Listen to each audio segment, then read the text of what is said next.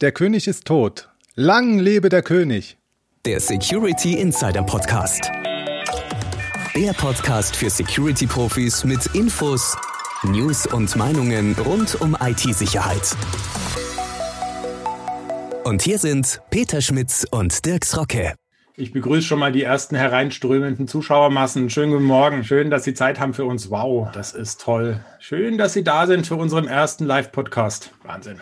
Full House schon gleich. Strömen Sie herein, noch ist Platz. Wir starten in wenigen Sekunden. Nehmen Sie ruhig sich schon mal ein Plätzchen. Genießen Sie den Morgenkaffee. So, mein Kaffee ist leer. Das ist kein gutes Omen. Magst du einen von mir haben? Ja, komm doch mal rüber. Nimm. Ja, ja danke. Wunderbar, ich kriege auch schon das erste Feedback, dass alles okay ist. Begrenzt okay, so wie es okay sein kann, wenn ich keinen Kaffee mehr habe. Aber ansonsten, ich habe noch Wasser. Das muss reichen. Gut, dann, wir haben zehn. Zehn, geht's los. Go, go. Ja, dann hallo und herzlich willkommen zum Security Insider Podcast zum Thema Emotet. Und ähm, für Sie am Mikrofon Dirks Rocke und heute auch live vor der Kamera, denn wir senden tatsächlich live und Sie können sich aktiv an der Diskussion beteiligen. Als kompetenten Ansprechpartner dazu haben wir uns eingeladen den Tim Berghoff. Der ist nicht nur Security Evangelist bei G-Data Cyber Defense AG, sondern auch der Autor eines unserer meistgelesenen Artikel zum Thema Emotet. Hallo, Herr Berghoff. Schön, dass Sie die Zeit für uns gefunden haben. Schönen guten Morgen und danke für die Einladung. Gern. Und natürlich ist auch Peter Schmitz ohne Kaffee mit dabei, der Chefredakteur von Security Insider. Hallo Peter, grüß dich. Hallo, Servus. Hallo zusammen. Bevor wir uns jetzt aber direkt in die Diskussion stürzen, noch einige Anmerkungen zum Ablauf. Sie als Zuhörer können sich natürlich heute direkt beteiligen und dazu haben die zwei Möglichkeiten. Die eine ist dieses kleine Handsymbol, was Sie unten vielleicht am Bildschirm schon gesehen haben. Wenn Sie da draufklicken, dann sehen wir, Sie haben eine Frage und schalten sie dann quasi per Mikrofon zu. Sie müssten dann darauf achten, dass Sie auch bei sich lokal den Sound aktiviert haben, weil sonst können wir Sie nicht hören. Und es wäre natürlich nett, wenn Sie noch sagen, wer Sie sind. Und die zweite Option für die Leute, die nichts sagen wollen, sondern einfach nur eine Frage stellen, die können Sie natürlich auch in den Chat eintippen. Und da bräuchten wir natürlich auch Ihr Okay, ob wir Ihren Namen nennen dürfen. Und wenn nicht, dann lesen wir die Frage halt anonym vor.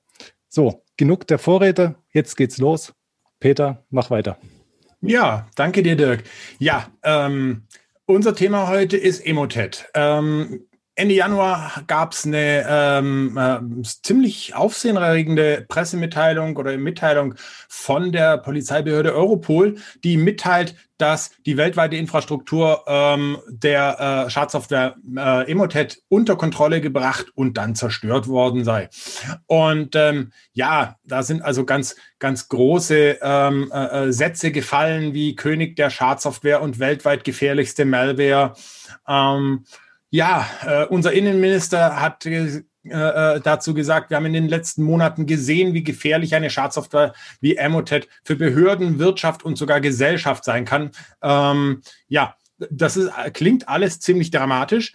Und ähm, ich würde jetzt aber sagen, wir fangen einfach mal von hinten an und reden mal kurz darüber, was ist denn eigentlich äh, Emotet? Aber bevor wir mit der ganzen Thematik anfangen, habe ich natürlich auch noch eine Frage an das Publikum. Und zwar ähm, wüsste ich ganz gerne, ob Sie denn bereits Erfahrungen mit Emotet hatten. Wir haben drei Antwortmöglichkeiten. Nein, mit Emotet hatten wir bisher überhaupt nichts zu tun. Ja, wir hatten in der Vergangenheit bereits eine oder mehrere Infektionen mit Emotet. Und ja, wir wurden im Rahmen der aktuellen Ermittlungen benachrichtigt.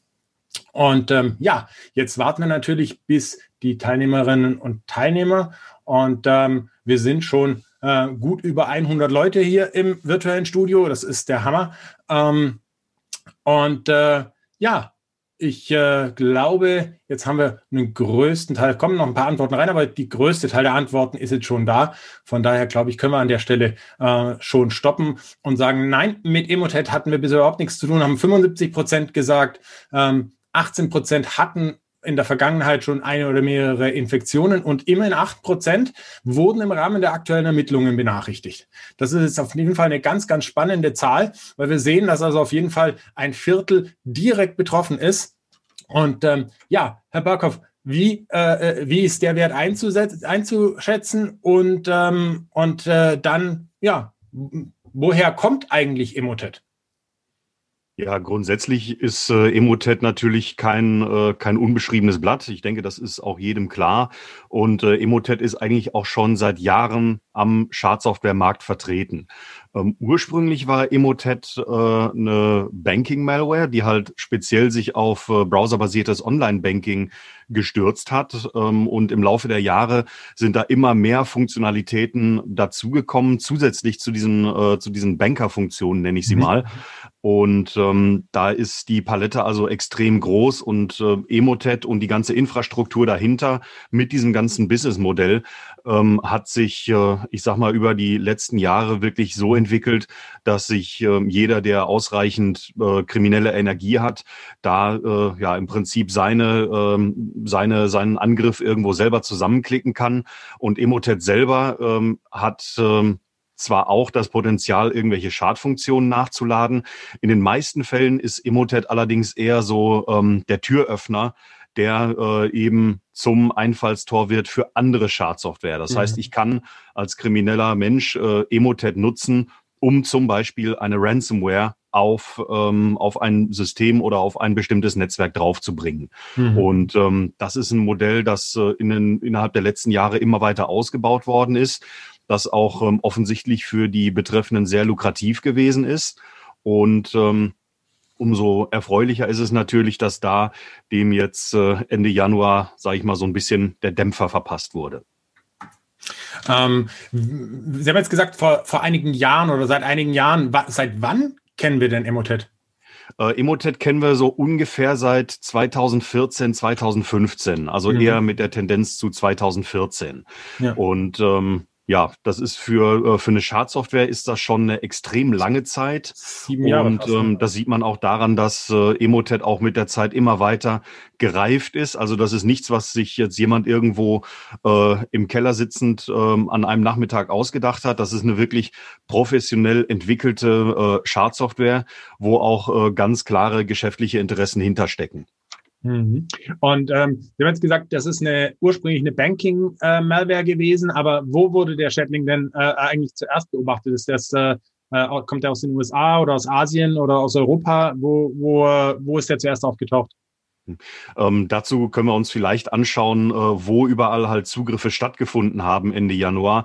Und äh, das war eben eine internationale Aktion, äh, wo es halt äh, generell traditionell immer schwer ist zu sagen, okay, das kommt jetzt genau daher oder äh, das ist genau bei der und äh, bei der und der äh, Tätergruppe zu verorten. Ähm, das äh, ist also an der Stelle nicht immer ganz eindeutig zu sagen. Ähm, die Tendenz scheint Richtung Osteuropa zu gehen, aber äh, da jetzt wirklich äh, ganz konkret einen Namen oder einen Ort dran zu pinnen, mhm. ähm, das äh, möchte ich mir an der Stelle äh, nicht unbedingt äh, nicht unbedingt anmaßen. Ja, ja. Weiß man, wer dahinter steckt? Ähm, das ist definitiv eine Tätergruppe, die ähm, sehr gut organisiert ist. Ähm, das sieht man auch an den äh, Infrastrukturen, die dort vom Netz genommen worden sind. da gab es also wirklich äh, komplette Netzwerke, so wie wir sie auch alle kennen, mit äh, Distributoren, mit Anbietern, mit Dienstleistern, die halt auch untereinander zu einem gewissen Grad vernetzt waren, um eben diese kriminelle Dienstleistung auch anbieten zu können. Mhm. Okay.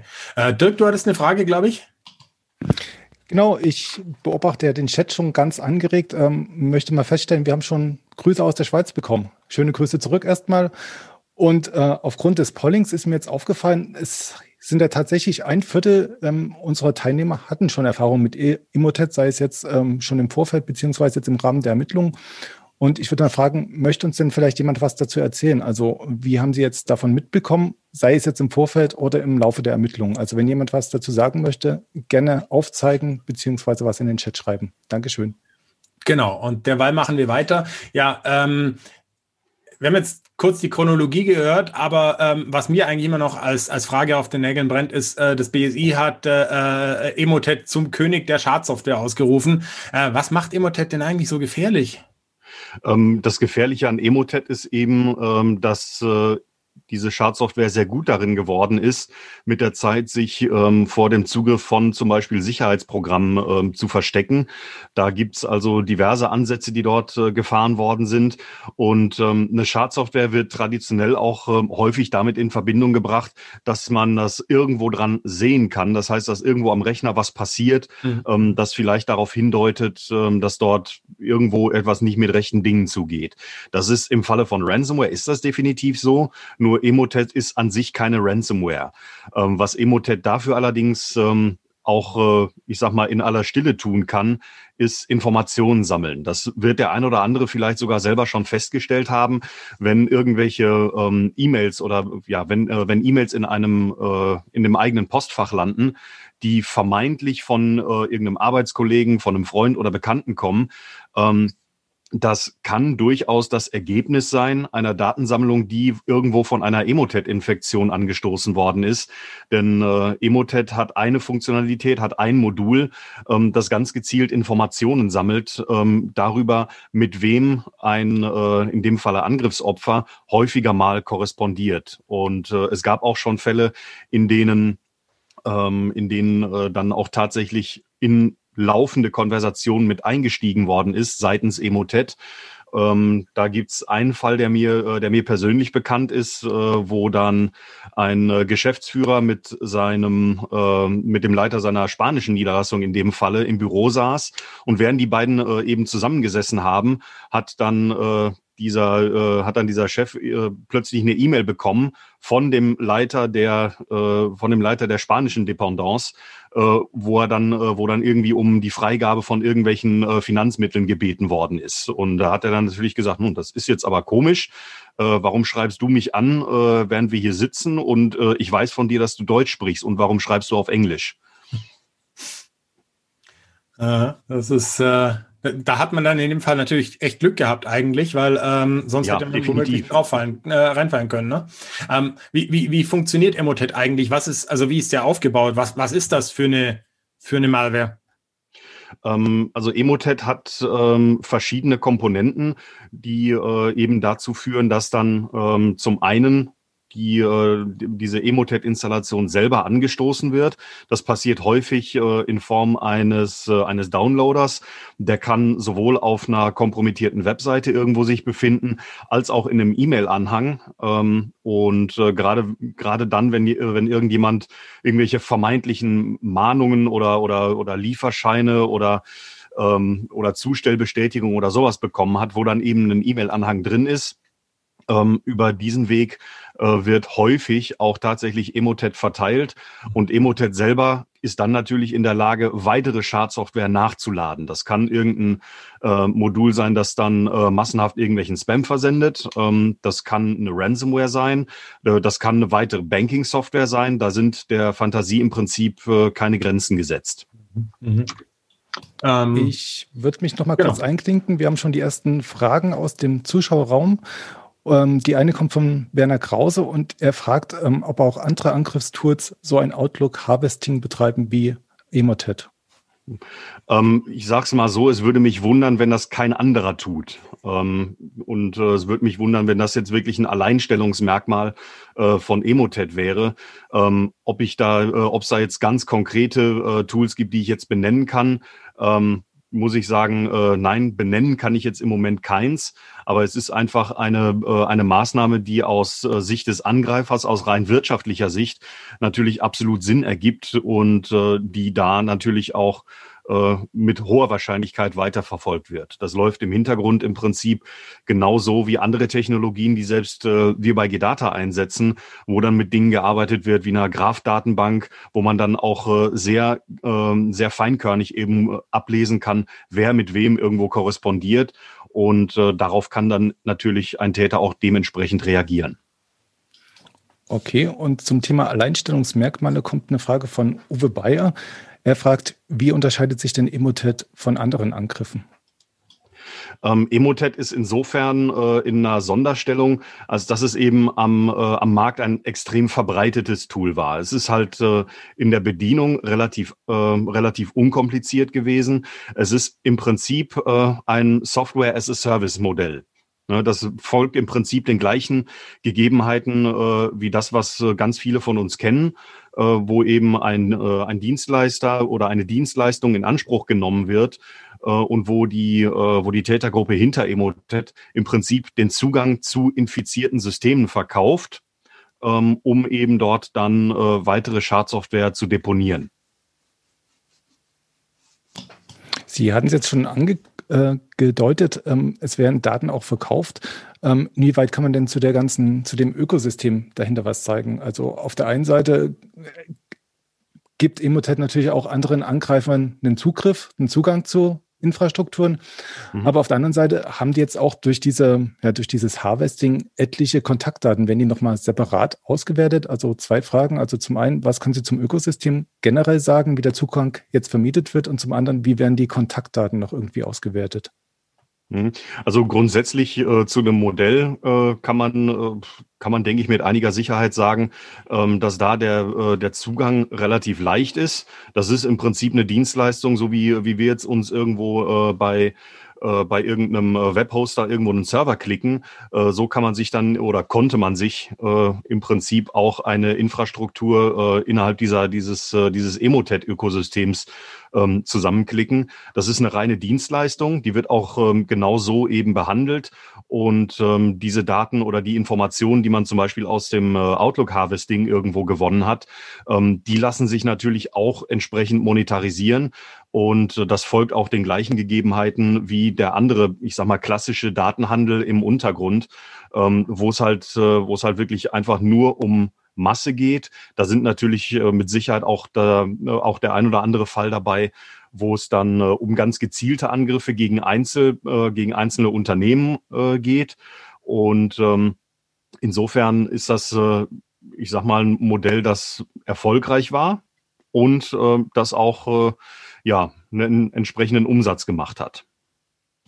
Wie muss ich mir das denn eigentlich vorstellen? Also wir haben ja im Prinzip in diesem System Emotet mehrere Komponenten. Wir haben zum einen die Schadsoftware, dann haben wir aber auch die Infrastruktur. Das war die, die jetzt in der Aktion quasi zerstört worden ist. Mhm. Infrastruktur, mhm. gehe ich jetzt von aus, sind dann die Server. Und dahinter haben wir dann noch Leute sitzen, die quasi als Dienstleister fungieren. Aber das ist alles quasi eine Malware-Firma oder gibt es unterschiedliche Dienstleister, die auf Emotet äh, setzen?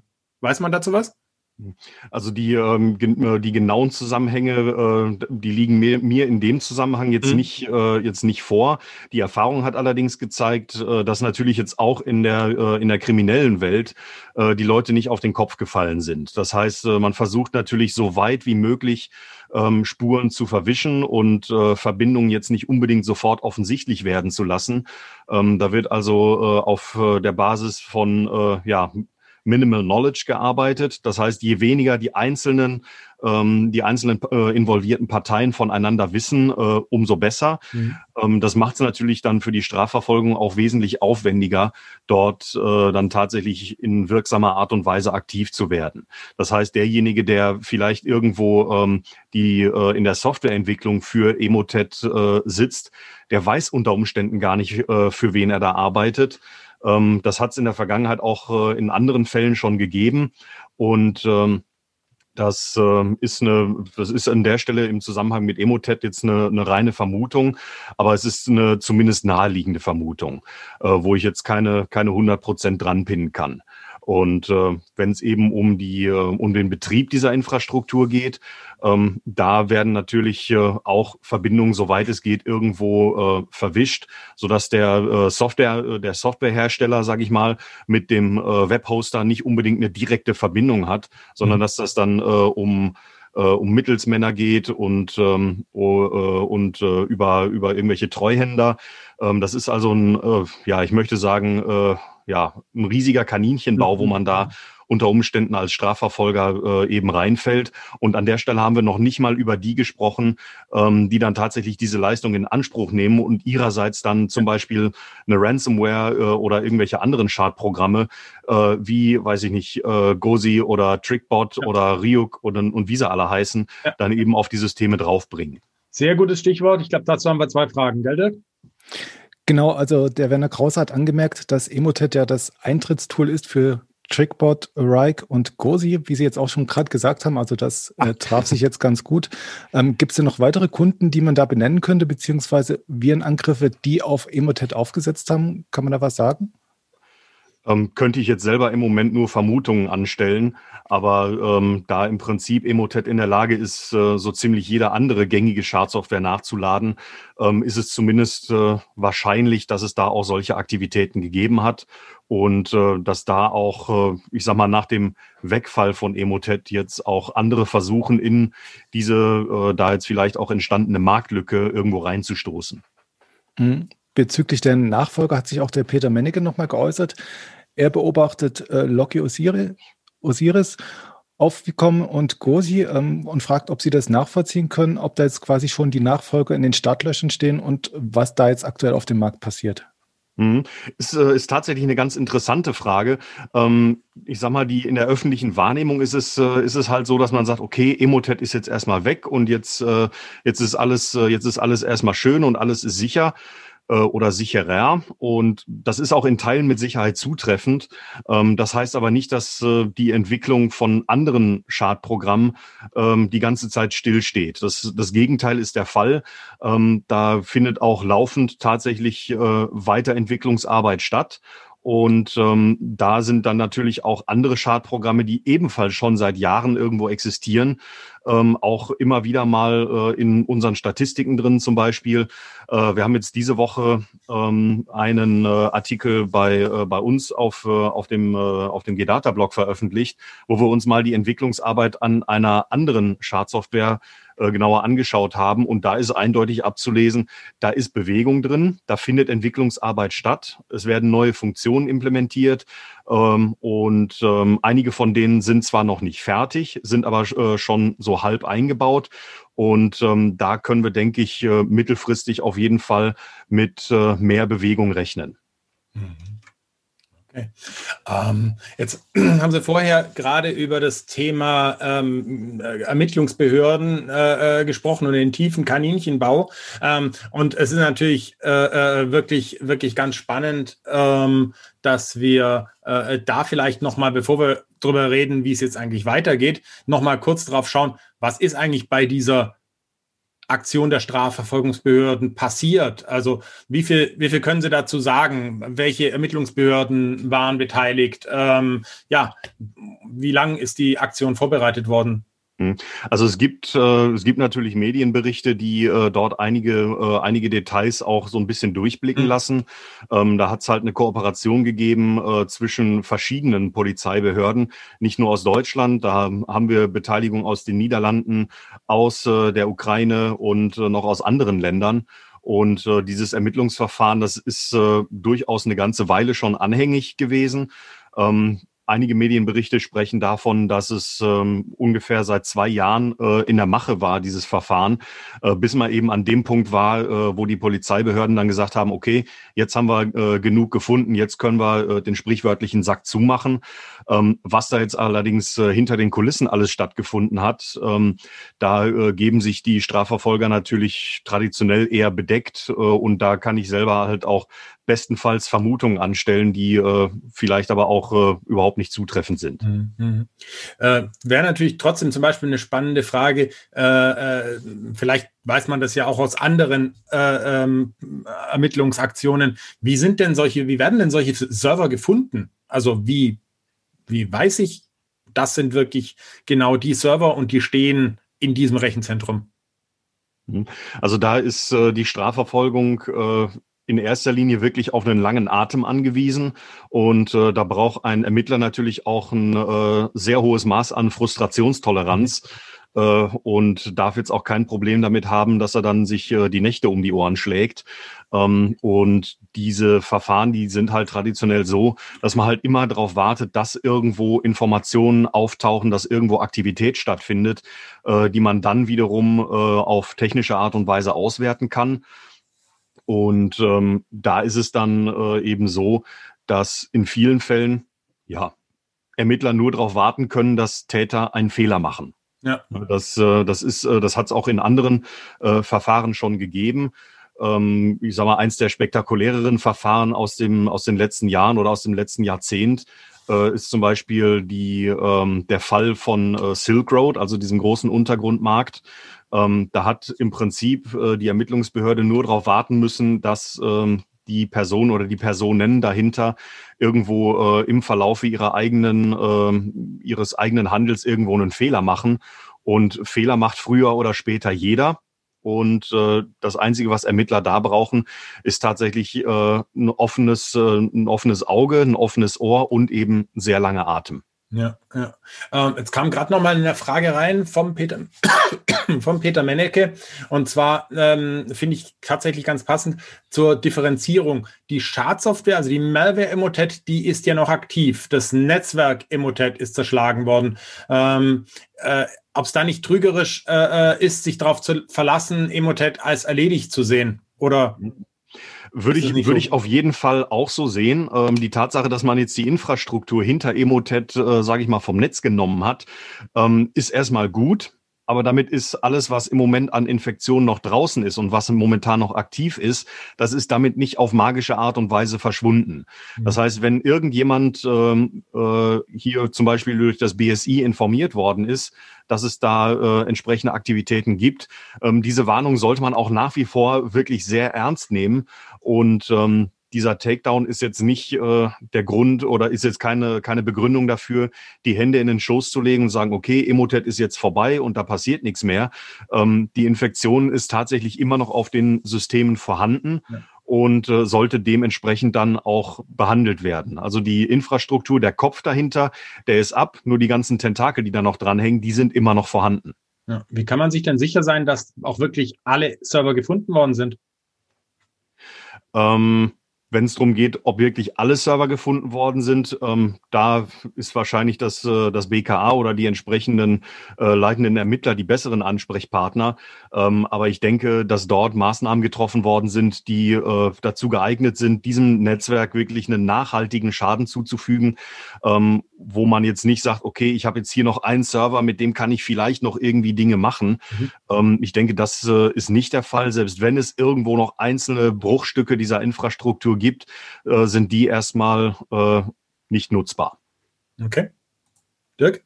Apropos nicht nutzbar, ähm, wenn ich mich recht entsinne, ähm, laut der BKA-Meldung wurde ja gesagt, dass die Schadsoftware in Quarantäne überführt wurde und äh, der Kontakt über sichere Server passiert. Bin ich da jetzt erstmal trotzdem sicher oder warum muss ich die jetzt trotzdem in, äh, entfernen, die Software? Also besteht da akuter Handlungsbedarf oder kann ich erstmal warten und analysieren? Ähm, den Handlungsbedarf sehe ich nach wie vor. Wie gesagt, wer vom BSI eine entsprechende Information bekommen hat, ähm, der sollte auf äh, diese Information auch tatsächlich handeln. Ähm, denn äh, diese, ich sag mal, diese Hintertür, die Emotet halt aufgestoßen hat, die ist mit dem Takedown nicht verschwunden. Okay, und dann noch eine ganz praktische Frage, vielleicht auch schon in die Zukunft gedacht. Ähm, Emotet kann man im hohen Maße über VBA, also Visual Basic, Makros äh, in die Unternehmen äh, merkt Dirk Weiser an und fragt jetzt, ähm, was denn da der Grund dafür ist und was man dagegen tun kann. Also er bringt jetzt signierte Makros ins Spiel ähm, als Möglichkeit, das vielleicht zu verhindern, aber gibt dann auch zu bedenken, dass das vielleicht eine ziemlich schwierige Möglichkeit ist. Ähm, wie sehen ja. Sie das? Ähm, da, da gebe ich dem Kollegen absolut recht. Ähm, signierte Makros wären an der Stelle eine sinnvolle und geeignete Maßnahme, eben diesen Infektionsweg auch dauerhaft abzustellen. Ähm, das ist natürlich in, äh, in vielen Unternehmen zumindest schwierig, weil dort äh, teilweise auch für, für legitime Zwecke ähm, irgendwo Makros eingesetzt werden. Ähm, die Erfahrung hat allerdings gezeigt, dass ähm, legitime Makros, äh, die dann eingesetzt werden, ähm, eher selten sind.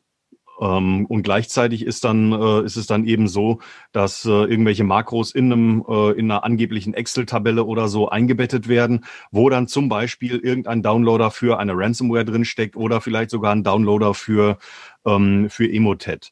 Ähm, das heißt, hier mit unsignierten Makros weiter zu arbeiten, ist ein definitives Sicherheitsrisiko. Ähm, und wer jetzt tatsächlich im Rahmen der eigenen Tätigkeit, der eigenen Arbeit auf Makros angewiesen ist, der sollte sich wirklich Gedanken darüber machen, ob es nicht sinnvoll wäre, eine entsprechende Gruppenrichtlinie äh, zum Beispiel im Active Directory einzurichten, die dann eben nur die Ausführung von signierten Makros erlaubt und alle anderen Makros per Default zu blockieren. Ähm, Dirk, ich glaube, wir haben eine erste äh, Live-Frage. Genau, wir haben eine Live-Frage und ich bin gerade in dem Moment überfordert, ähm, weil ich die nicht online bringen kann. Und zwar von der Nina kommt die. Kannst du die zuschalten? Ich suche sie gerade. Ansonsten unseren lieben Kollegen im Hintergrund vielleicht kurz fragen. Hallo zusammen. Jawohl, wir hören dich. Nina. Hallo. Wunderbar. Ähm, ja, erstmal vielen Dank für den spannenden Input. Das ist äh, sehr gut bisher. Jetzt stellt sich mir aber doch die Frage, wie können sich denn Unternehmen jetzt eigentlich gegen diese Art von Malware effektiv schützen? Ich sag mal, der, wir, der, der wirksamste Schutz vor äh, jetzt nicht nur Emotet, sondern äh, jegliche Art äh, von, von Malware ist äh, nichts, wo man sagen kann, okay, setze diese Maßnahme um und die macht jetzt äh, auf einmal äh, auf einen Schlag alles sicher. Ähm, das ist eine Kombination aus technischen Maßnahmen und äh, Maßnahmen, die auch äh, direkt die Mitarbeiter betreffen. Ähm, da ist dann zum einen äh, natürlich Virenschutz und Firewall ist alles, ist alles gut, ist alles wichtig.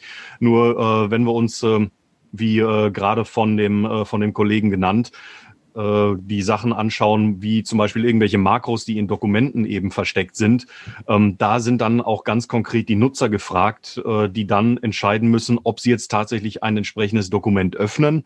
Ähm, da sind wir jetzt äh, in diesem äh, großen Themenbereich äh, User Awareness. Mhm. Ähm, das ist äh, definitiv ein, ein wichtiges Feld, das aber auch alleine natürlich nicht unbedingt als Maßnahme geeignet ist, um jetzt jegliche Bedrohung abzustellen. Ähm, da sind also verschiedene Maßnahmen gefragt, äh, die auch alle miteinander irgendwo verzahnt sein müssen. Okay, danke. Sehr gerne.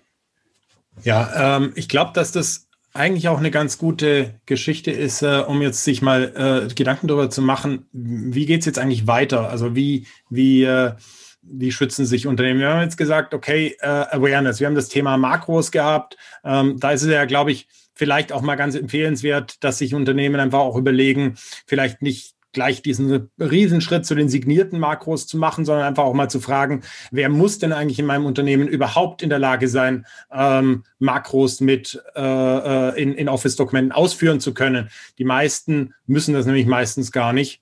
Mhm. Ähm, und äh, die, den kleinen Bereich an äh, äh, Leuten, die tatsächlich die Makros brauchen, die kann man dann ja nochmal besonders schützen. Ne?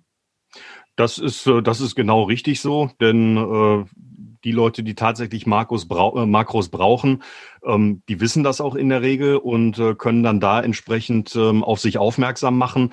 Ähm, Im ganz normalen Alltagsbetrieb kann ich, glaube ich, also für mich persönlich kann ich, glaube ich, die, die Male, wo ich wirklich tatsächlich ein Makro in einem Dokument brauchte, in meinen äh, mittlerweile über zehn Jahren, kann ich, glaube ich, an einer Hand abzählen. Ja. Ähm, Thema Backups, hilft das gegen so eine Mal Malware? Also, wir haben ja jetzt äh, gesagt, es ist nicht zwingend eine Ransomware. Hm. Ja und nein. Ähm, da kommt es halt immer drauf an, wie die eigene Backup-Strategie halt ausgerichtet ist.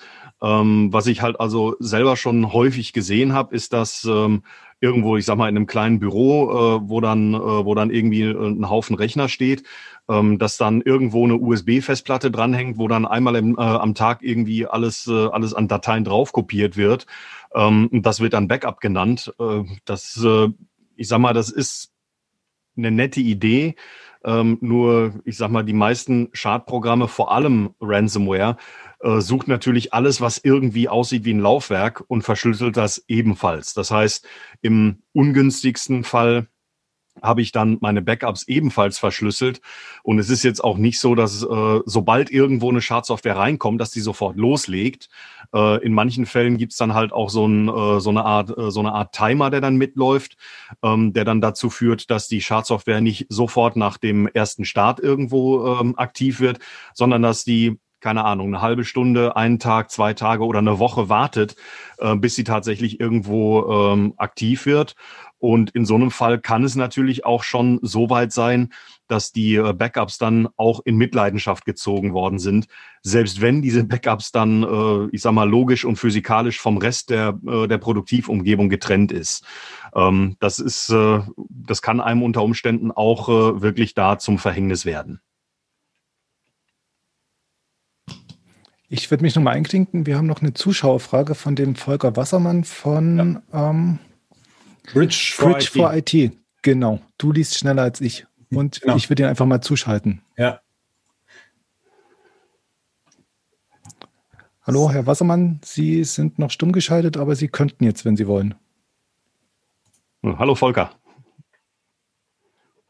So, Audio ein, bin ich zu hören? Jawohl. Jawohl. Ja, perfekt, Volker Wassermann, hallo. Ja, mich äh, interessiert einfach mal die Frage, auch wenn Unternehmen dann betroffen sind und sagen, Mensch, ich habe eine Cyber-Risk-Versicherung, alles gut, ja, die haben äh, aber jetzt einen Brief geschickt äh, und möchten gerne wissen oder die Gewissheit haben, dass die Ransomware dann auch tatsächlich verschwunden ist. Also dass die Säuberung des, der Systeme auch tatsächlich äh, erfolgreich war und nicht aufgrund des genau dieses Vorfalls und der eingenisteten Objekte ein halbes Jahr, Jahr später dann äh, ein erneuter Ausbruch stattfindet. Gibt es da Erkenntnisse aus dieser, ähm, ich sag mal, aus dem Ausheben dieses Emotet und weiterer? Also die, äh, die Frage ist, äh, ob man jetzt äh, mit einer, ich sag mal, annähernden Sicherheit sagen kann, okay, ähm, wir hatten irgendwie eine Emotet-Infektion und die ist jetzt definitiv weg. Verstehe ich ja, das richtig? Genau, richtig. Okay, also ähm, ich sag mal, die meisten, äh, in den meisten Fällen ist es eben so, dass ähm, eine Emotet-Infektion, so, äh, sofern sie denn stattgefunden hat, ähm, auch äh, gerade wenn jetzt irgendwo eine Ransomware nachgeladen worden ist, ähm, dass Forensiker durchaus in der Lage sind zu beurteilen, okay, da sind jetzt äh, bestimmte Bestandteile von Emotet äh, eventuell mit drin gewesen. Und äh, da kann man auch mit einiger Sicherheit sagen, okay, ähm, da sind jetzt erstmal äh, keine Spuren mehr drin, die jetzt äh, unmittelbar zu einem Risiko werden können. Ähm, und äh, dennoch bleibt äh, eben der Hinweis, wenn eben ein entsprechender Hinweis durch das BSI eben vorliegt, ähm, dass dort auch entsprechend äh, zu handeln ist. Und äh, wenn eine Versicherung jetzt sagt, okay, stell bitte sicher, dass das äh, jetzt im Moment kein Thema mehr ist, ähm, auch dieser Aufforderung sollte man dann äh, natürlich Folge leisten. Und äh, da gehört dann gegebenenfalls auch dazu, ähm, vielleicht auch mal einen Sachverständigen irgendwo mit hinzuzuziehen, der sich das mal genauer anschaut und dann auch eine qualifizierte Meinung dazu abgeben kann, ob jetzt tatsächlich ähm, die, äh, sofern sie stattgefunden hat, die Infektion auch wirklich so weit beseitigt ist, dass kein Risiko mehr besteht. Gibt es in dem Zusammenhang eine Erkenntnis, ob die äh, Infektion ähm, durch Emotet auch anderen eine Plattform oder einen Anknüpfpunkt bietet, dass die also die gleichen Ressourcen dann für ihre Tätigkeiten nutzen können? Das wäre die letzte Frage. Also äh, dass dann, dass dann quasi der, äh, der, das, das Angriffsopfer oder das infizierte Netzwerk dann zum Sprungbrett in andere genau. äh, Netzwerke wird. Ist, ist das oder die Richtung, auch die, die, diese, diese Komponenten, die dann hinterlassen werden, ähm, dann genutzt werden können von anderen Angreifern. Also die sagen, okay, ah. ich verwende das gleiche Framework, die gleiche Technologie, den gleichen Baukasten, mhm. ähm, habe jetzt äh, keinen Angriff mehr vom ursprünglichen Emotet-Team, sondern von einem weiteren, der sich einfach das zunutze macht. Gibt es da irgendwelche äh, Erkenntnisse gerade aus dieser äh, Ermittlung? Mhm. Also da, äh, das geht dann so in die Richtung, ob jetzt vielleicht irgendein Trittbrettfahrer sich einfach sagen kann, Mensch, klasse, hier habe ich einen Haufen Systeme, äh, die ich jetzt vielleicht übernehmen kann. Ähm, das ist äh, technisch gesehen ist das vielleicht eine Möglichkeit. Inwiefern die jetzt tatsächlich praktisch relevant ist, äh, das können wahrscheinlich am ehesten äh, die beteiligten Ermittler sagen. Ähm, aber äh, ich sage mal, aufgrund der Kommunikation, die in diesem Bereich stattgefunden hat, würde ich sagen, dass diese Wahrscheinlichkeit äh, jetzt vielleicht nicht null, aber doch so gering ist, dass man sie für den Moment zumindest vernachlässigen kann. Okay. Vielen Dank. Sehr gerne.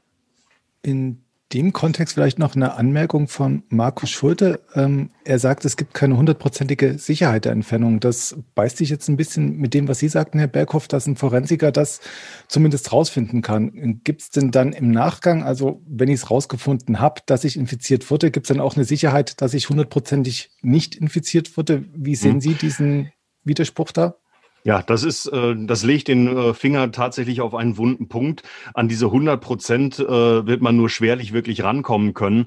Ähm, es ist halt nur möglich, wenn überhaupt zu sagen, okay, das Risiko, dass hier eine Infektion stattgefunden hat oder eben, dass keine Infektion stattgefunden hat, ähm, ist in diesem Zusammenhang ähm, größer oder eben ähm, geringer. Also die 100 Prozent, die wird es an der Stelle nicht geben. Ich sagte auch, man kann mit einiger Sicherheit ähm, sagen, äh, ob jetzt eine Infektion stattgefunden hat oder ob noch Spuren vorhanden sind. Ähm, mit absoluter Sicherheit äh, das zu sagen, ist in dem Zusammenhang äh, sehr wahrscheinlich schwierig. Ähm, das kann aber, denke ich, ein, äh, ich sag mal, jemand, der äh, auch in diesem Bereich unterwegs ist, nämlich in, eben in der Forensik, ähm, auch äh, wesentlich besser beurteilen, als, äh, als ich das jetzt kann. Also wenn irgendwo noch Reste übrig sind, äh, die vielleicht irgendwann mal zu Emotet oder irgendeiner anderen Schadsoftware äh, gehört haben, äh, das kann durchaus sein. Nur wenn diese, äh, diese Reste halt einfach isoliert irgendwo rumliegen ähm, und nicht effektiv nutzbar sind, ähm, dann ist da natürlich das Risiko, das davon ausgeht, ähm, entsprechend auch kleiner. Okay, ähm, noch eine Anmerkung vom Herrn Mennecke. Er rät dazu, Backup-Medien erst anzuschließen, wenn man die Systeme tatsächlich auch gekoppelt hat. Nach dem, was Sie gesagt hatten, würde ich mir dann vielleicht noch mal überlegen, ob ich vielleicht noch ein, von dem Backup ein Backup irgendwo übrig lasse, was ich jetzt nicht direkt ans System anschließe, was betroffen war, oder? Das ist, äh, das ist mit Sicherheit eine, äh, eine Maßnahme, die man, äh, die man ergreifen kann, die auch in dem einen oder anderen Fall durchaus sinnvoll sein kann. Nur irgendwo ist dann halt, ist dann halt auch die Frage im Raum, welchen Aufwand kann das Unternehmen eben sich leisten? Welchen, welchen Aufwand kann es jetzt auch, auch tatsächlich vertreten? Ähm, das ist also eine Überlegung, die auch, die auch in Unternehmen tatsächlich schon angestellt worden ist. Ähm, genauso, wenn äh, halt wirklich der Schadensfall eingetreten ist, ähm, dann sind Unternehmen natürlich auch eher bestrebt, schnell wieder in den Produktivbetrieb übergehen zu können, statt da jetzt äh, erstmal zu sagen, okay, wir halten den ganzen Laden jetzt für eine Woche oder zwei oder drei an und versuchen das jetzt mal alles ganz feinkörnig aufzubröseln. Ähm, da ist es dann für einige Firmen tatsächlich schneller oder äh, vermeintlich besser zu sagen, okay, shit happens, äh, wir ziehen jetzt einfach unsere Backups und machen vielleicht mit einem äh, äh, machen jetzt vielleicht mit einem äh, Datenverlust von einer halben Stunde oder einer Stunde weiter. Ähm, ist eine, ist eine Entscheidung, die kann ich, äh, die kann ich nachvollziehen, die kann ich, äh, die, die könnte ich auch sehr wahrscheinlich vertreten. Ähm, das ist halt ich sag mal, immer so ein bisschen in Relation zu sehen, äh, welchen Aufwand ein Unternehmen da jetzt äh, betreiben möchte, welchen Aufwand es betreiben kann und was auch tatsächlich mit im, äh, im Budget drin ist.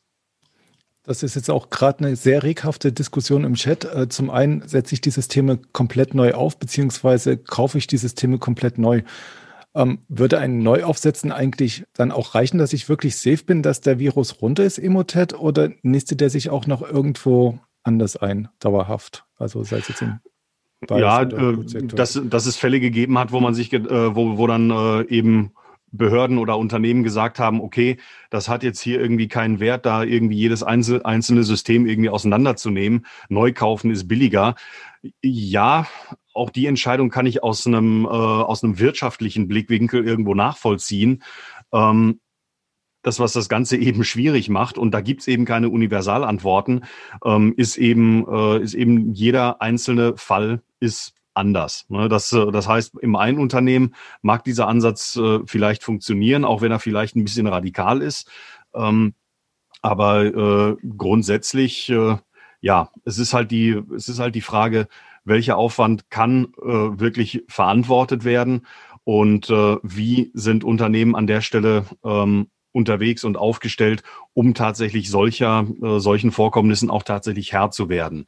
Und äh, wenn es darum geht, dass Backups vielleicht mit kompromittiert sind, ähm, da ist es dann, äh, da ist dann, ich sag mal, die, die drängendste Frage, wann, äh, wo ist der Punkt, an dem ein Backup jetzt als kompromittiert anzusehen ist? Sind das äh, zwei Tage, sind das drei Tage, ist das eine Woche? Ähm, das ist dann auch wieder von Einzelfall zu Einzelfall äh, wirklich unterschiedlich. Also universell gültige Antworten sind extrem schwierig in diesem Bereich. Okay, noch eine Anmerkung zu den Kosten. Das ist wahrscheinlich dann wirklich ein ziemlich kritisches Thema, ähm, verständlicherweise. Ähm, der Markus Schulte sagt, ähm, der Infektionszeitraum konnte bei Ihnen auf über 70 Tage zurückverfolgt werden und die Kosten wurden auf, hoi, das ist eine Zahl mit ziemlich vielen Nummern, das sind 2,3 Millionen, wenn ich das richtig sehe, taxiert. Dauer des Wiederaufbaus circa acht Monate komplett. Aus Sicherheitsgründen wurde das Active Directory parallel neu hochgezogen. Das ist ja. so total, total, total erlegt, die IT, oder? Ja, das, das klingt wirklich nach einem, äh, ich sag mal, nach einem Totalschaden. Ja.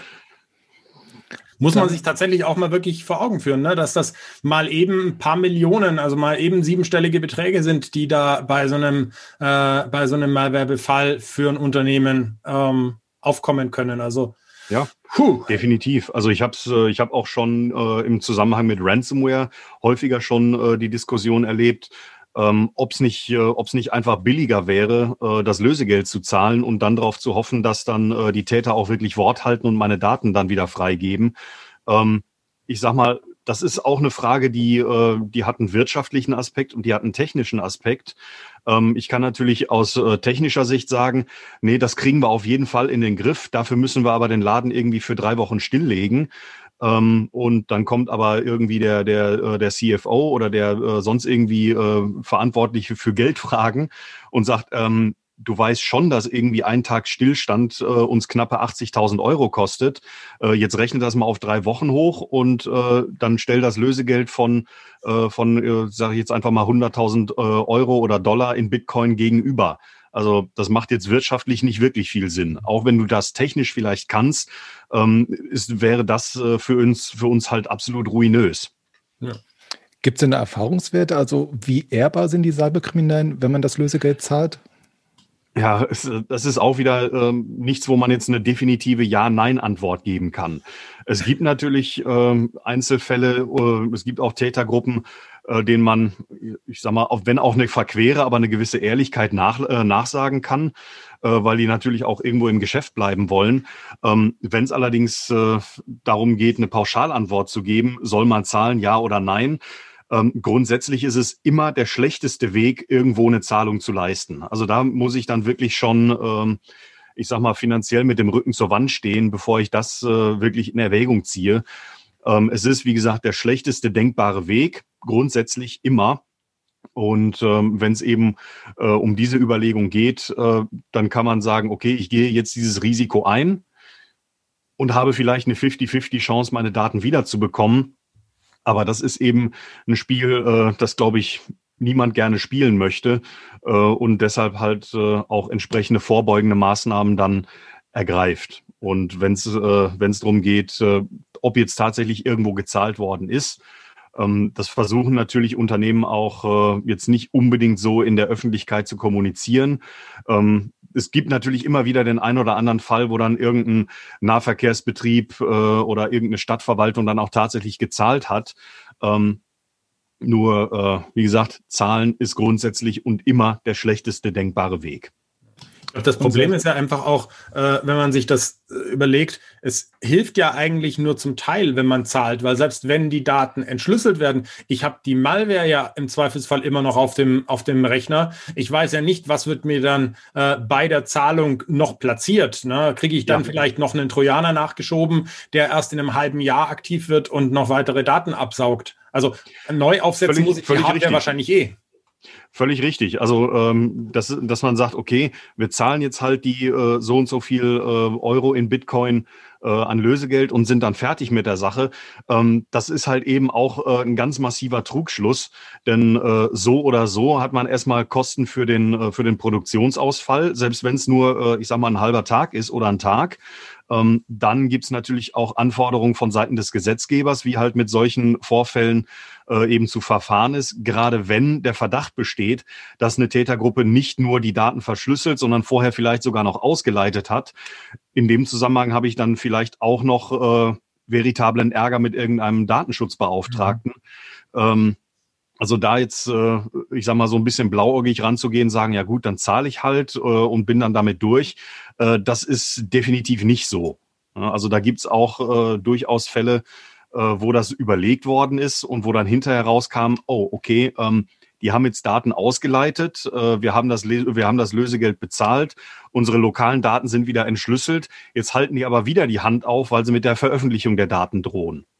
Also das ist, äh, das zieht unter Umständen auch einen Rattenschwanz hinter sich her, der äh, in dem Moment vielleicht noch gar nicht abzusehen ist. Und ähm, das ist, glaube ich, auch eine Geschäftsbeziehung, auf die man äh, gut und gerne verzichten kann. Da würde ich jetzt gleich noch eine Frage von Markus Schulte anschließen. Er stellt halt auch die gesetzlichen Anforderungen beziehungsweise Probleme, Herausforderungen in den Raum. Mit was muss ich denn da rechnen, wenn ich das blauäugig Geschäfte mit den Cyberkriminellen mache? Also was würde denn da noch auf mich zukommen? Mache ich mich da quasi zum Datenheder mehr oder weniger oder was könnte da noch passieren? Hm. Also wie das, wie das jetzt unter juristischen Gesichtspunkten zu bewerten ist, ähm, kann ich selber keine wirklich qualifizierte äh, Meinung zu abgeben, weil ich eben selbst kein Jurist bin. Aber äh, jetzt äh, rein nur von der von der technischen Seite her ähm, und von der wirtschaftlichen Seite her kann ich halt nur das wiederholen, was ich äh, was ich gesagt habe. Jetzt einfach davon auszugehen, dass ich meine Daten dann wieder bekomme, ähm, ist eine Sache. Ne? Das ist dann so äh, Prinzip Hoffnung. Ähm, wenn ich jetzt halt als Unternehmen aber die Wahl habe, okay, entweder zahle ich Betrag X an Lösegeld oder ich kann hier morgen die Lichter ausmachen. Ähm, das ist dann schon eine, eine ziemlich brutale Realität, äh, der sich ein Unternehmen dann gegenüber sieht. Und äh, da muss dann auch halt auch eine entsprechende Entscheidung dann, ähm, äh, dann herbeigeführt werden. Äh, wie das rechtlich zu bewerten ist, ähm, ich denke, ich sag mal, aus meiner laienhaften Meinung äh, würde ich sagen, das ist ähm, auch ein Thema, das sich zu genauso einem Kaninchenbau entwickeln kann, äh, wie jetzt äh, die Emotet-Infrastruktur selbst. Ähm, und da sollte man sich vielleicht besser mit einem Juristen beraten oder mit dem, äh, mit der jeweiligen Versicherung, sofern denn eine existiert.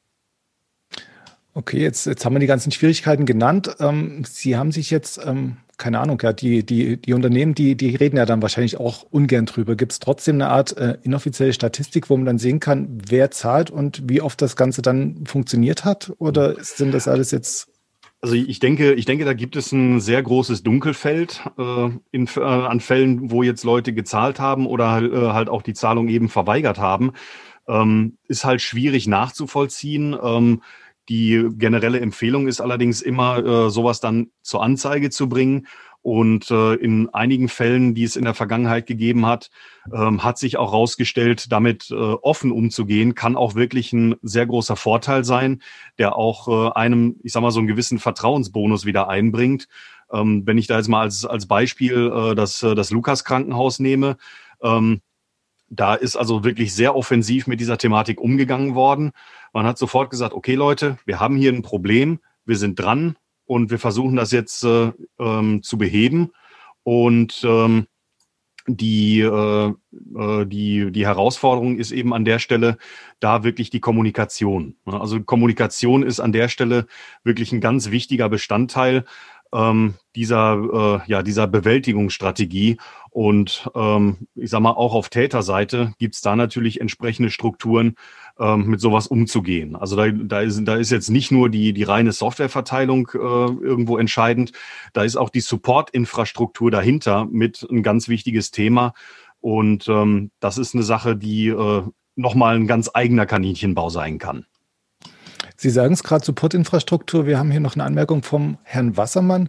Ähm, er berichtet von ähm, Callcentern, die die Täter eingerichtet haben und er wird uns ja. das auch per Audio berichten. Ich gebe ihm mal die Sprecherlaubnis. Herr Wassermann, bitte.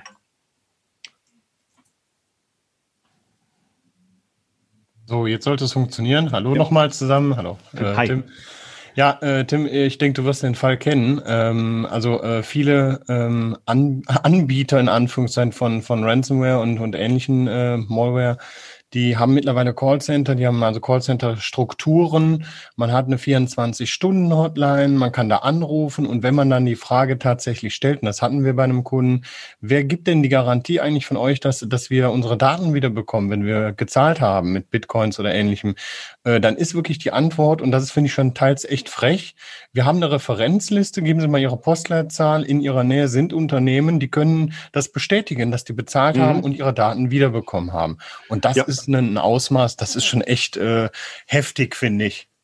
Ja, also ich sag mal, was die, was den Support dahinter angeht, äh, ich glaube, da könnte sich manches äh, Unternehmen auch eine Scheibe ja. von abschneiden. Ja. Äh, die sind da teilweise wirklich extrem gut aufgestellt ja. und ähm, haben dann auch ähm, ja auch wenn es mir schwerfällt, das in dem Zusammenhang so zu nennen, äh, kompetente Ansprechpartner, die äh, auch teilweise, ähm, ich sag mal, einen gewissen Verhandlungsspielraum haben, was, äh, was genau. irgendwelche Lösegelder angeht. Ähm, wo dann äh, Betroffene sagen, äh, pass auf, äh, ich kann das Geld jetzt nicht so schnell auftreiben, äh, kann ich noch ein bisschen Aufschub bekommen oder können wir da äh, uns irgendwie auf einen niedrigeren Betrag einigen? Das hat es also auch alles schon gegeben. Ja. Da gibt's ähm, gibt's Telefon-Hotlines, da gibt's äh, komplette Chatsysteme, äh, die dort genutzt werden können. Ähm, das ist äh, das ist nochmal äh, eine ganz äh, eine ganz eigene Sache. Also da habe ich auch meine Erfahrungen schon mit äh, mit machen dürfen. Insofern richtig äh, super Hinweis an der Stelle. Du hast auch teilweise äh, Software, die halt immer im RAM ähm, den einen Teil des Schlüssels legt und auch äh, dann äh, der zweite Schlüssel durch Software dann hinzugefügt wird und das Gesamte ergibt dann die Entschlüsselung. Und wenn da etwas nicht klappt, wir hatten sogar den Fall, dass, dass die, äh, die Dame dann, äh, die den Anruf entgegengenommen hat und erstmal das Finanzielle geklärt hat, gesagt hat, okay, ich stelle sie jetzt mal in die Technik durch. Und das fand ich schon äh, mhm. höchst professionell, 24 mal 7 mit Technik-Hotline, wir stellen sie mal durch, dass das kriegen wir hin, das Problem. Ne? Also das sind Ausmaße, ähm, die sind bemerkenswert, ja. Ja, also das ist äh, auch nochmal ein Indikator dafür, dass das äh, wirklich ein Business ist, das äh, sehr stark professionalisiert ist und äh, wo Leute sich halt auch wirklich äh, Gedanken zugemacht haben äh, und ja im Prinzip ein komplettes, äh, ein komplettes Geschäftsmodell dort aufgestellt haben. Ja, vielen Dank. Danke dir. Okay, danke. Und dann muss ich noch ein bisschen zurückscrollen. Wir haben jetzt noch eine Frage, ja, wegdiskutiert, mehr oder weniger, und zwar vom Uwe Bayer. Er hat äh, schon vor einiger Zeit gefragt, ob man denn Emotet als Command- und Control-Server einkategorisieren sollte, kann, darf, muss. Hm. Ähm, also Emotet ist ja im Prinzip dieses Gesamtgebilde und dazu gehört natürlich auch ein äh, Command-and-Control-Server. Da gibt's ähm, äh, gibt's halt verschiedene Komponenten. Ich habe einmal äh, als, als Täter habe ich meinen Download-Mirror, wo ich die eigentliche äh, Datei drauflege, die tatsächlich Emotet installiert. Ähm, ganz vereinfacht gesagt jetzt. Äh, und sobald Emotet eben installiert ist, äh, funkt Emotet dann irgendeinen anderen Server an, der irgendwo ganz woanders steht, der tatsächlich dann auch ähm, die, die Kontrollfunktion irgendwo wahrnimmt. Und diese Kontrollserver, die rotieren auch die ganze Zeit. Also sprich, ein Control-Server, der jetzt gerade in diesem Moment angesprochen wird, der ist vielleicht in fünf Minuten oder in zehn Minuten wieder komplett passé und dann antwortet irgendein komplett anderer. Ähm, also Emotet an sich ähm, ist kein Control-Server. Also Emotet hat einen Control-Server oder hatte einen Control-Server, beziehungsweise mehrere. Ähm, und ähm, die Schadsoftware selber ist im Prinzip ja so eine Art Befehlsempfänger, ähm, der dann einfach alles ausführt, was der Kontrollserver eben sagt. Von lade irgendwie Schadsoftware XY nach bis hin zu äh, sitz im Hintergrund, verhalte dich ruhig und lausch einfach nur auf das, was in Outlook passiert. Was ja in dem Fall vielleicht auch ja sinnvoll ist jetzt durch diese ganze BKA-Aktion. Ähm, der Volkmar Scheid erzählt halt, ähm, dass die Control, Command- und Control-Server ja jetzt bei den Behörden liegen und die Geschädigten dementsprechend auch informiert werden kann. Also das wäre jetzt in dem Fall ein Vorteil, würde ich so sehen. Ähm, und er hat halt auch noch gesagt, ähm, dass man die Infektion, also jetzt nochmal zurück zur Forensik, mit EDR-Installationen aufdecken könnte. Genau, also das mhm. war jetzt noch seine Anmerkung zum Thema. Ja, es ähm, kommt halt immer darauf an, wie weit man eben äh, zurückschauen kann und auf mhm. was für Daten man eben zugreifen kann. Und ähm, das ist halt auch in vielen Betrieben äh, eine Herausforderung, weil es da einfach keine vernünftige und tragfähige Logging-Strategie gibt. Ähm, wir haben halt auch immer wieder Fälle, wo dann, äh, wo dann zum Beispiel jetzt ein Incident Responder hinkommt und sagt, pass auf, ich würde mal gerne alle eure Logs ziehen und die ältesten Logs sind dann drei Tage alt. Ne, da lässt sich dann natürlich äh, im Zweifelsfall nicht viel mit anfangen, wenn ein Täter sich schon seit einem halben Jahr irgendwo im Netzwerk bewegt. Okay, und ich hätte vielleicht auch noch eine Frage, ähm, und zwar zum Thema Emotet, der Begriff. Ähm, lässt sich dazu irgendwas sagen? Also, wer hat den erfunden? Worauf geht das hm. zurück? Ähm, warum ist der benannt, wie er benannt ist? Worauf jetzt die Bezeichnung Emotet äh, als solche zurückgeht, ganz ehrlich, keine Ahnung, ähm, muss ich jetzt ganz ehrlich gestehen. Ähm, es gibt allerdings so ein paar äh, Konventionen oder ähm, oder Traditionen, äh, die es eben in der äh, in der in der äh, Malware äh, Analyse gibt. Äh, das macht dann ist dann häufig so, dass das Team das als erstes eine entsprechende Schadsoftware analysiert, da auch einen entsprechenden Namen vergibt Ähm, da gibt's, äh, ich sag mal, einige Konventionen, äh, die dort befolgt werden. Zum Beispiel äh, jetzt einfach nur mal als Beispiel, äh, dass jetzt die, äh, der Name, der dann dort vergeben wird, in keiner äh, der ich sag mal, gängigen Sprachen irgendwie eine Beleidigung darstellt oder so. Ähm, oder dass dort äh, im Normalfall vermieden wird, ähm, sofern irgendwo möglich, äh, die gleichen Namen zu verwenden, die auch, äh, äh die dann auch von, äh, von Tätergruppen benutzt werden. Das ist, ähm, da gibt's so diverse Konventionen und auch Traditionen, ähm, worauf als allerdings der Begriff Emotet zurückgeht. Ganz ehrlich, keine Ahnung. Müsste ich selber mal nachschauen. Aber ist, finde ich, eine interessante Frage. Super. Wir haben noch eine, ähm, eine Anmerkung vom Markus Schulte. Und zwar aus seiner Sicht ist das Hochnehmen der Emotet-Struktur ein Riesenproblem, ähm, weil man es jetzt ja mit vielen neuen, recht unbekannten Malware-Delivery-Systemen zu tun hat. Das ähm, ich weiß gerade nicht, in welche Richtung die, äh, die, die Frage oder die, ja, die Anmerkung quasi, da ist ja jetzt ein Vakuum entstanden. Da ist ja jetzt ein Vakuum entstanden durch Emotet, ja. das jetzt ja gefüllt wird. Das passt eigentlich dann auch gleich zu meiner, zu meiner Abschlussfrage eigentlich. Ist die Welt denn jetzt eigentlich sicherer geworden? Dadurch, dass es Emotet nicht mehr gibt? Oder ist das jetzt ein Vakuum, das einfach inzwischen schon wieder gefüllt ist? Hm. Also ja, die Welt ist ein bisschen sicherer geworden, weil eben einer der größeren Player eben jetzt äh, erstmal außer Gefecht ist. Aber äh, wie wir auch heute schon diskutiert haben, ähm, da findet immer noch Entwicklung statt und die Lücke, die Emotet jetzt äh, hinterlassen hat, äh, die gibt natürlich äh, den Betroffenen ich sag mal, so ein bisschen äh, Gelegenheit, mal kurz durchzuatmen. Aber das heißt nicht, dass die, äh, dass die, äh, dass die Bedrohung an sich jetzt kleiner geworden mhm. ist. Es ist halt ein wesentlicher, äh, ein wesentlicher Vektor, sage ich mal, weggefallen. Ähm, aber in diese, in diese Lücke werden natürlich äh, über kurz oder lang andere Anbieter versuchen, irgendwo reinzustoßen und sich da ihren, äh, ihren Anteil dran zu sichern. Das heißt, äh, im Moment haben wir halt nur so ein, ich sag mal, so eine kleine Verschnaufpause bekommen, ähm, aber das ist jetzt halt auch kein Grund zu sagen, okay, wir legen jetzt die Hände in den Schoß, alles ist gut und äh, wir haben das Problem jetzt erstmal beseitigt. Hm. Wie ist denn das zu bewerten? Das ist jetzt quasi ein unbekannter Gegner. Den Emotet, den hat man gekannt, auch wenn er sich ein bisschen angepasst hat und mutiert ist die ganze Zeit. Man wusste, gegen wen man kämpft. Jetzt die Nachfolger. Macht das die Sache dann nicht doch ein bisschen schwieriger? Also wenn Sie sagen Atempause, aber man weiß ja nicht, was kommt, was da noch da ist. Hm. Gut, das, äh, das gleiche lässt sich auf, äh, auch auf Emotet anwenden. Äh, den, das kannte am Anfang halt auch in Anführungsstrichen keiner. Und da wurde eine ganze Menge Entwicklungsarbeit und Aufwand auch reingesteckt. Ähm, Ob es jetzt irgendwann mal einen, ich, ich sage jetzt mal Emotet 2.0 oder so geben wird, keine Ahnung, kann durchaus sein. Ähm, aber das ist eine Sache, die äh, werden wir halt einfach beobachten müssen. Und ähm, das sind Herausforderungen, denen wir uns in der Zukunft werden stellen müssen.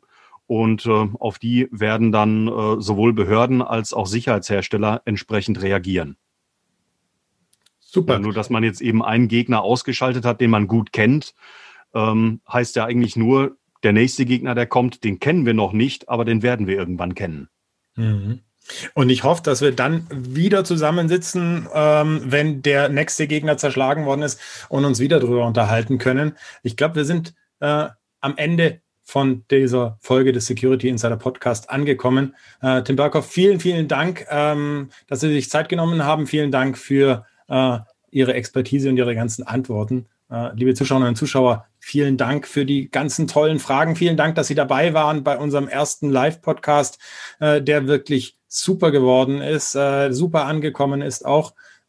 Es gibt ihn natürlich auch dann als Aufzeichnung auf dem Podcast-Stream, aber es gibt ihn auch jetzt äh, quasi live als Video dann später auf YouTube. Vielen, vielen Dank fürs Dabeisein. Dirk, vielen ja. Dank für äh, dein Co-Hosting und die, das äh, Fragenmanagement im Chat. Ähm, ja, danke, bis zum nächsten Mal.